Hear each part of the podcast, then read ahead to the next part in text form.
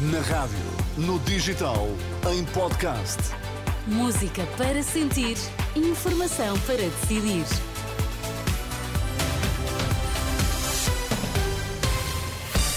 Pedro Queiro, boa noite. Vamos então, antes da edição da noite, às notícias em destaque. Olá, boa noite. Pedro Nuno Santos sente-se desobrigado de viabilizar um governo AD minoritário, mas mantém o que disse. Na Champions, o Porto bateu o Arsenal e parte com vantagem mínima para a segunda mão.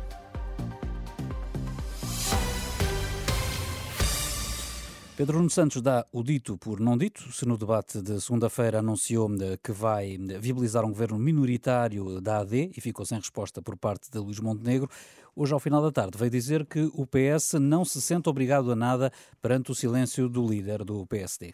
Já são dois dias depois do, do, debate e Luís Montenegro continua sem dizer o que fará perante um governo do Partido Socialista e acho que essa resposta impõe-se. E eu sobre isso queria dizer o seguinte. O PSD não está disponível para garantir ao PS aquilo que o PS eh, garantiu. E por isso nós sentimos desobrigados. Está a dizer então que está desobrigado a viabilizar um governo minoritário da AD? Não, não podemos exigir ao Partido Socialista que garanta aquilo que o PSD não está disponível para garantir e que é algo tão simples. O que levanta uma questão. O que é que isso significa sobre potenciais alianças que o PSD quer construir? Pedro Nuno Santos aparentemente recuou na promessa, mas poucos minutos depois já não falava da desobrigação de viabilizar um governo minoritário da AD. Aquilo que eu disse não, não retiro.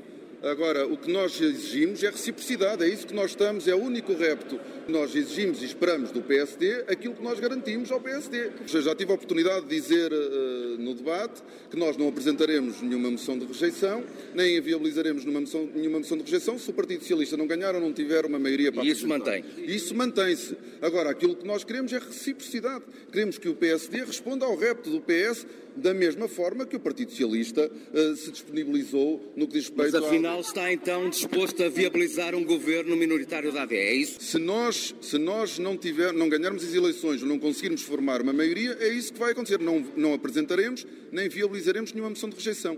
Sobre essa matéria não há nenhuma alteração. Avanços e recuos de Pedro Nuno Santos que prometem aquecer a campanha. A realidade não engana. Depois da pandemia, a maioria dos serviços públicos aumentou a tendência para só atender as pessoas por marcação prévia, face ao atendimento presencial, uma situação que afeta a vida dos cidadãos que sem agendamento arriscam a ficar à espera em longas filas para depois, muitas vezes, nem conseguirem senha. No mais eh, recente relatório sobre o atendimento nos serviços públicos no pós-pandemia, a Provedoria de Justiça alerta que a marcação prévia não permite melhor resposta a situações de urgência ou de especial vulnerabilidade. Ouvida pela Renascença, Cecília Salles, do Movimento dos Utentes dos Serviços Públicos, diz que está em causa a falta de investimento em recursos humanos na administração pública. Provoca filas enormes, uma maior eh, demora no atendimento.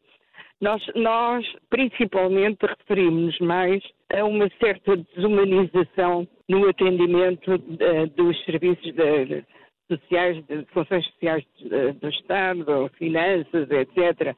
Esse tipo de atendimento. Porque eh, não sabemos as razões, sabemos, é naturalmente falta de trabalhadores para organizar os atendimentos. É a velha questão de não se investir naquilo que se deve e depois as consequências são para a população e os utentes neste caso. Ouvida pela jornalista Marisa Gonçalves, Cecília Salles defende alternativas eficazes de atendimento público e a necessidade de garantir o maior equilíbrio entre o atendimento presencial com e sem marcação prévia. O governo português não ficou convencido com as explicações sobre a morte de Alexei Navalny. O embaixador russo foi chamado ao Ministério dos Negócios Estrangeiros, mas as explicações do embaixador não esclareceram nem convenceram o Estado português sobre a morte do principal líder da oposição a Putin. O ministro João Gomes Cravinho, diz o embaixador, não foi capaz de fornecer uh, os esclarecimentos pedidos sobre a morte do opositor russo. Infelizmente, a resposta do lado russo foi uma resposta perfeitamente insuficiente e eh, o embaixador considera que a grande preocupação internacional não passa de ingerência em assuntos internos, como se a morte do principal eh, opositor de Putin fosse um assunto de enfim, importância menor.